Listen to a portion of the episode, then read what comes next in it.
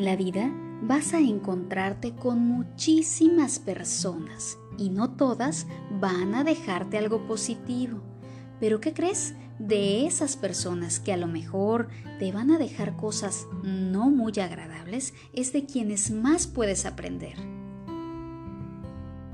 Bienvenida o bienvenido a este tu espacio. Me da muchísimo gusto pues hablarte y platicarte un poquito acerca de este tema tan importante que es el hecho de aceptar a las personas como son y también el analizar un poquito la vibración que estas personas tienen para que entonces si no corresponden a la tuya, si te causan malestar, si ya de verdad su energía no es compatible contigo, puedas tú analizar o hacer una retroalimentación del por qué aún sigues soportando, aguantando o estando simplemente al lado de esa persona.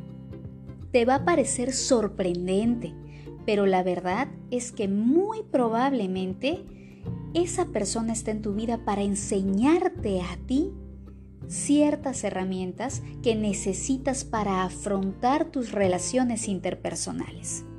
Ya sea que necesites, por ejemplo, trabajar la ira o tu paciencia o tal vez tus apegos. Así que fíjate bien la situación, porque también puede ser una situación en la que te encuentres inmerso en algún estado que ya no te resulta de felicidad o de placer, ¿por qué no? Entonces analiza muy bien qué es lo que te está llevando a quedarte en el sitio o con la persona, porque ahí están tus respuestas, ahí está lo que tú necesitas trabajar. Los problemas nos muestran y nos enseñan como el mejor de los maestros las cosas que debemos trabajar. Así que en vez de desanimarte, en vez de pensar que los problemas no son algo positivo o no nos enseñan o nos dejan nada positivo, míralos desde la otra cara, míralos desde la cara de la sabiduría para que te des cuenta de cómo ellos te están guiando por el camino de la autosanación. Es muy difícil a lo mejor darnos cuenta a veces porque nos estamos eh, poniendo cada vez en una posición donde resultamos a veces ser las víctimas. Para salir de estos estados tóxicos es necesario muchas veces tener ayuda profesional.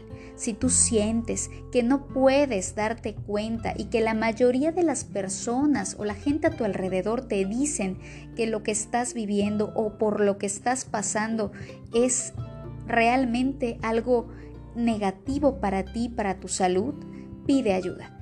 No te quedes esperando a que los problemas se solucionen solos. Pide ayuda. ¿Cuántas veces hemos escuchado, no vayas al psicólogo, eso es para locos? Mejor pídele consejo a algún pariente o a tu amigo o amiga.